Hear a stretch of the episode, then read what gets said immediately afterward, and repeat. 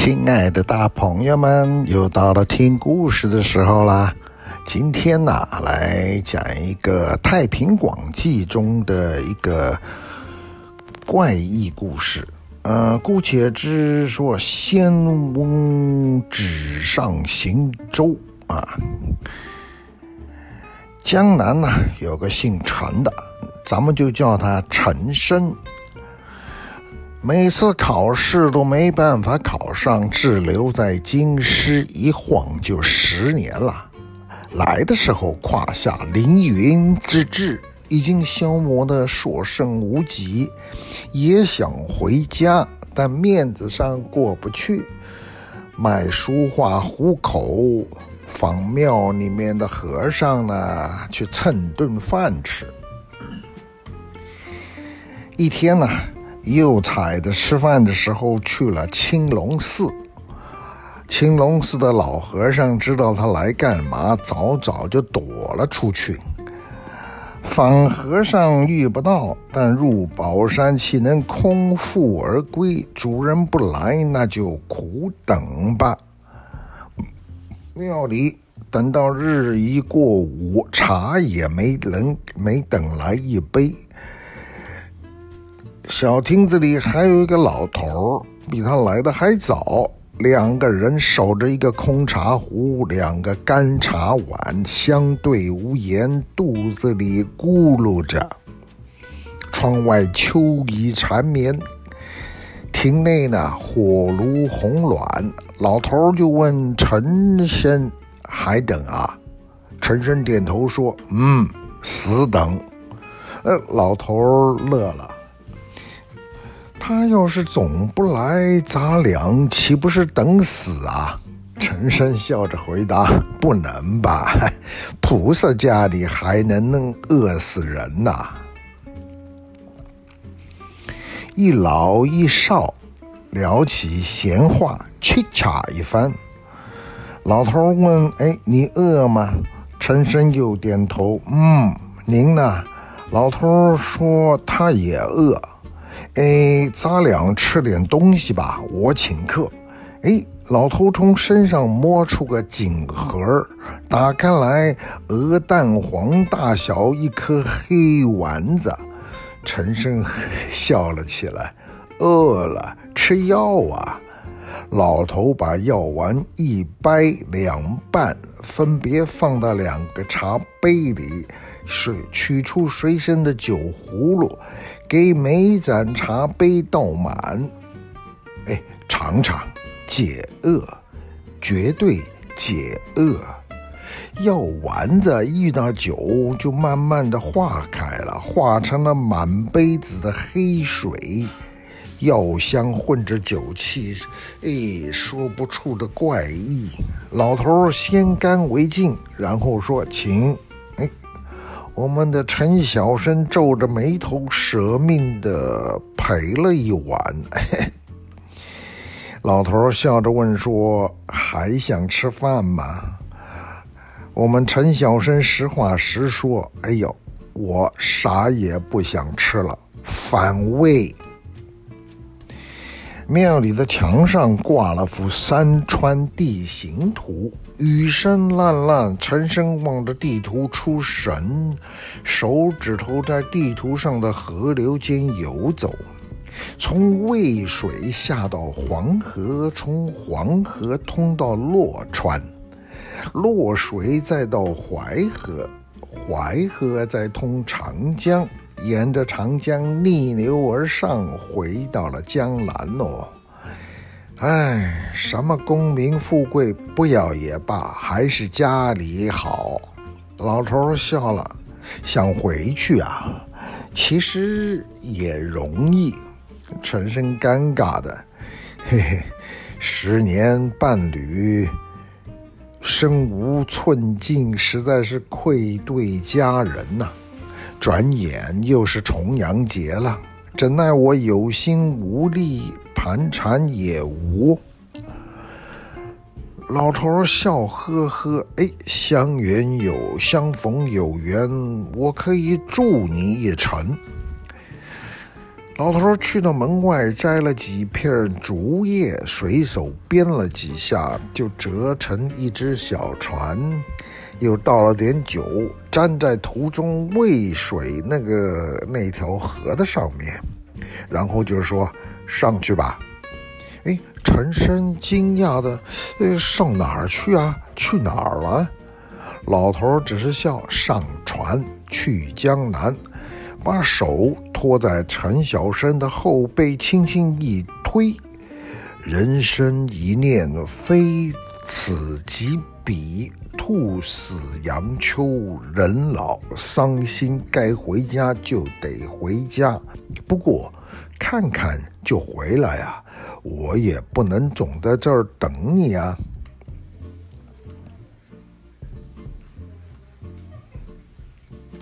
陈生心里心情荡摇荡，地图上的渭水突然起了波浪，一阵子晕眩。哎，人已到了船上，船也到了河里，阔水轻舟，不繁不浊。还没来得及感叹，小船已经由渭水进到了黄河。黄河水浊呀。舟行放缓，远远地望见了摩崖造像，已经进了佛库寺。陈小生心念所系，小船还真靠了岸停下来了。咦，吓死我了，还能停呢？想去玩，但禁不住归心似箭，也不敢下船。河上风大呀。惊起了岸边枯树上的乌鸦，嘎嘎嘎嘎地飞上了天。日薄西山，莲花峰上晚客的钟声也顶着风挤到了客船上。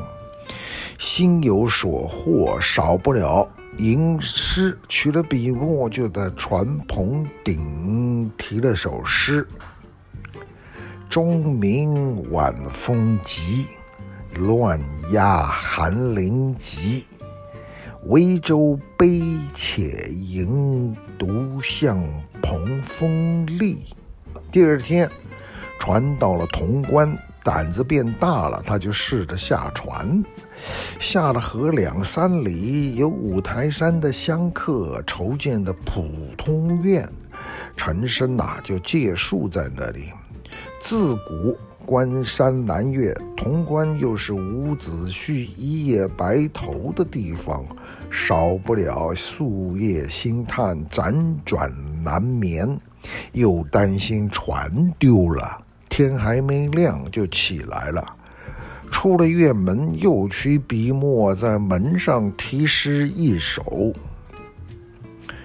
渡关失志，万绪萦回。”下板马乏，扫门尘随。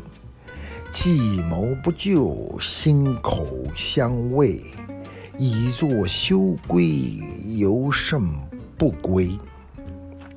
哎，听不懂哈，没关系，没关系。这种文言诗本来就是听不懂。嗯、继续说。离开了峡，东归顺水顺风，两岸不及听元宵。一路轻舟，不消半个月，就已经到了家。高朋满座，少长咸集，全村的人都来看他这个金飘的笑话。陈深求着家人把不相干的人都请了出去，好不容易总算是阖家团圆。妈妈准备了一些唠叨，爸爸张罗了一桌好饭，兄弟姐妹支起桌子开始打麻将。二哥，来来来，打两圈呗。陈深寄养，刚要摸骰子。媳妇儿把脸一拉，直接拽回屋里。咱家该添丁进口了。哦，听懂了吗？咱们家该有个小孩了。一夜无话，来不及说。看娇妻在侧，容颜不改，自个儿倒周身狼狈，满面风霜，禁不住又要动笔。哎，我给你写了首诗，批起批一起来就抄在那个纱帐上面，抄在蚊帐上。今夜月斜寒露白。此夕去兮空留心，匆匆酒至天愁影。草草诗成何泪盈？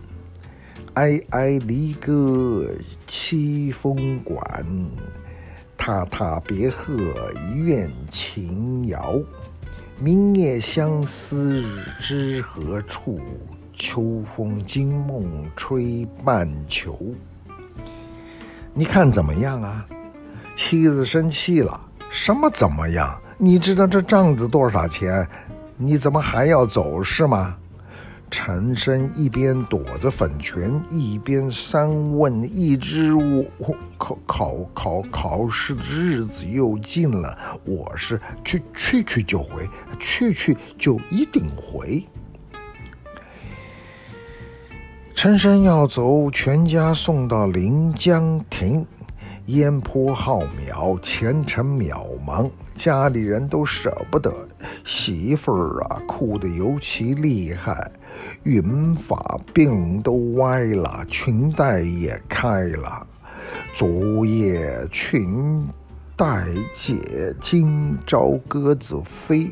罗衫不复举，为君人。憔悴，旁边的妯娌赶紧劝住嫂子：“嫂子，你怎么也会写诗啊？啊，把持住，把持住！”陈生很有伤感，眼见故园难离，就题诗一首，就近写在临江亭的柱子上：“独立江亭愁，十载信悠悠。”田园浮云散，桑心逝水流。川上湿吊扫，浦边无归鸥。持法为迟暮，对山看白头。抬脚上了船，岸上的媳妇哭得梨花带雨。喊着：“你在外面逍遥快活，剩我在家守活寡呀！”兄弟亲朋都劝着说：“不行，就算了吧，咱没那个命，就别得那个病。你那个理想也没多崇高吧？考个功名，不就是为了不劳而获吗？”为难了自己，也苦了别人。有多大屁股穿多大的裤子，不好吗？陈生感到羞愧，说：“别说了，行吗？咱们是亲人呐，又不是仇人呐。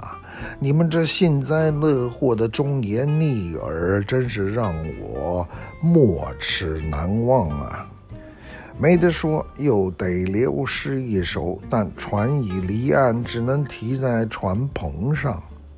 谋生非不早，岂奈命来迟。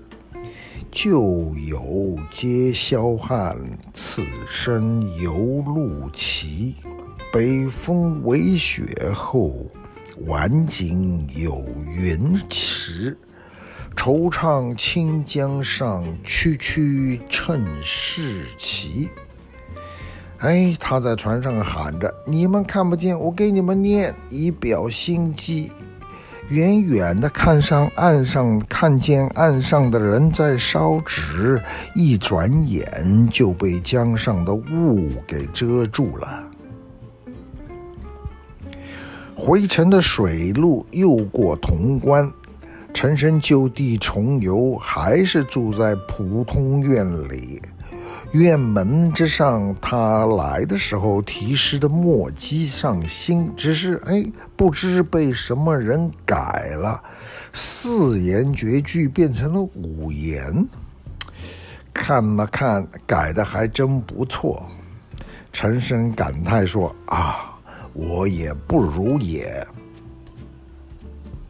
又到了黄河，又经过了佛库寺，想起自己曾经在船篷上的题诗，再往上去看，哎，居然也被人涂改过了，五言变成了七言。陈坤陈小生自愧不如，哎，不知是哪家里哪位兄弟的手笔啊？这是劝我呀。你还真不行呢！一心愁肠，郁郁寡欢。到了渭水，船不肯走了。上了岸，那条乌篷船又化作巴掌大小，揣起来放在袋子里，雇车直奔青龙寺穿山门。过禅堂，秋雨淅淅，砸得人头皮发麻。进了小亭子，老头正等着他呢。哦，回来了。你瞧瞧，咱们呢，就是来讨杯茶喝，又不是来讨债的。这和尚们跟见了鬼一样，水也不给一碗。打开茶壶，果然是空的。陈生恍惚，从怀里取出了竹叶小舟。哎，大爷，你这是幻术吧？我是去了哪儿啊？还是哪儿也没去呀？老头笑容不改。所谓随心所欲，关键是你想去哪儿。我只是推了你一把而已。诗写的不错，就是有点啰嗦。接过那条小船，重新拆开，变成了竹叶，叶子上有两坨墨迹。仔细一看，正是陈生的两首诗，一头一尾都写在船的篷子上面，笔画呢细若蚊子脚。陈生摇头。大爷，潼关那一首也是你改的吧？笔力如丝，我不如也。最后那一首我提在船篷上的，你咋不改呢？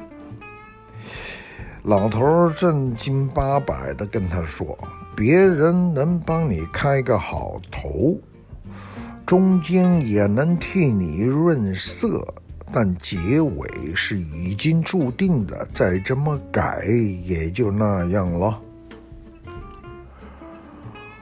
秋润应试，明春落地，没考上，陈生终于踏实了。放舟而下，回了江南。家里人呐、都以为他早死了。他媳妇脸儿煞白的。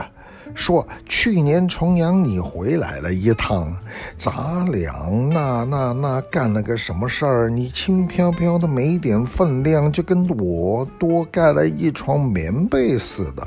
你过了一晚就走，刚一上船，船就没了，吓得全家回来烧纸。陈生问说：“我我我真的回来过？”媳妇儿急了。指着鼓起来的肚子，你要是没回来，这孩子算谁呀？鬼呀！哦，对了，你还到处鬼画符来着。咱们家蚊帐上、临江亭上都是你的笔呀，绝笔呀！全陈生如梦方悟，去看看自己流墨之处，果然也被涂改过了。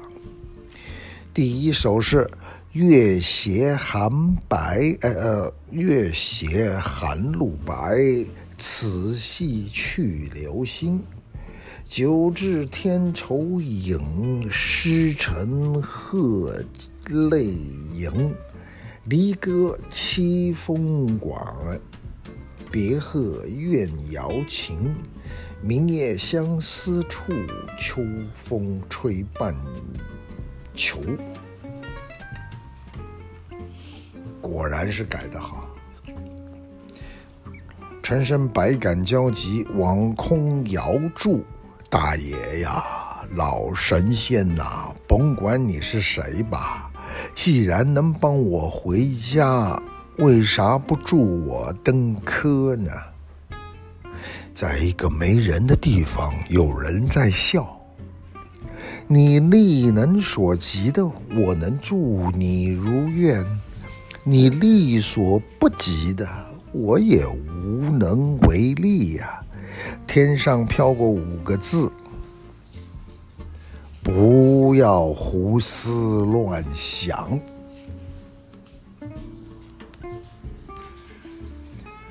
各位大朋友，这故事这讲啥呢？听懂了吗？